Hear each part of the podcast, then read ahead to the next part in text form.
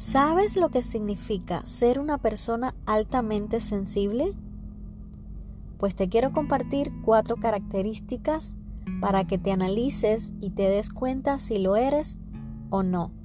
Yo soy Ladis Expósito y bienvenidos a mi podcast Calladitas No More. Ojo, que seas una persona sensible no quiere decir que no seas una persona fuerte. Me voy con la primera característica y es profundidad de procesamiento. Las personas sensibles le damos muchísimas vueltas a nuestros pensamientos y más que eso queremos analizarlos constantemente. Número 2.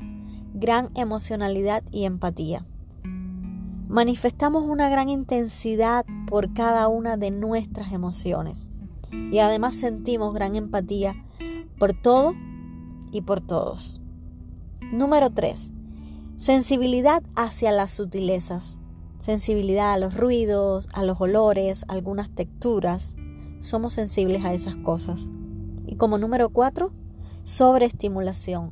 Y es que algunas de las características mencionadas anteriormente nos saturan y necesitamos como un descanso, necesitamos como un relax para volver a caer y ser nosotros.